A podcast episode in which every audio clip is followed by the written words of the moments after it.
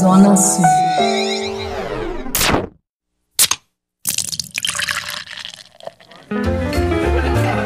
Boteco do Padilha. Com o expert em cerveja, José Padilha.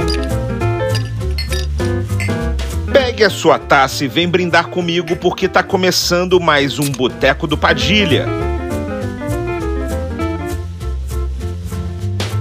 Dia 18 de maio se comemora o Dia do Coquetel, uma data muito convidativa que foi criada para promover a história e o consumo dos coquetéis e também homenagear os profissionais que cuidam da produção dessas deliciosas bebidas que nós tanto amamos.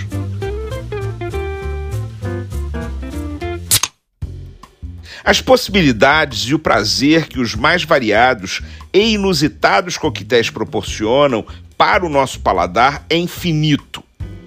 O que nem todo mundo sabe é que a cerveja pode ser, sim, um ingrediente na coquetelaria moderna. Muitos bartenders já estão misturando cervejas em suas criações. Aqui mesmo eu já falei de um Bloody Mary que é feito com cerveja no lugar da vodka. Num gin tônica, por exemplo, a utilização da cerveja para substituir a água tônica vai trazer as mesmas características de amargor e de efervescência. Outra dica é acrescentar uma IPA num Negroni.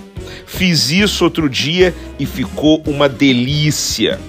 Na Alemanha existe até um drink de café da manhã que se chama Frühstück, que é café da manhã em alemão. Leva 60% de suco de laranja e 40% de cerveja de trigo. Cerveja de trigo da escola alemã. É uma delícia. A acidez da cerveja de trigo corta a acidez da laranja e o gás traz uma efervescência que o suco não tem, acrescentando maior sensação de frescor quando se bebe. E você ainda pode alterar a proporção como quiser, colocando mais cerveja e menos suco. O bom da coquetelaria é essa experimentação de aromas e sabores que se combinam.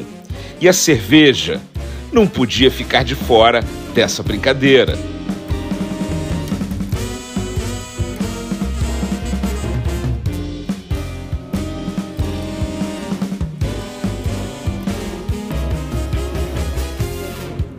Zona Sul. Cariocas de coração. Toda semana um novo podcast do Zona Sul nas principais plataformas de áudio.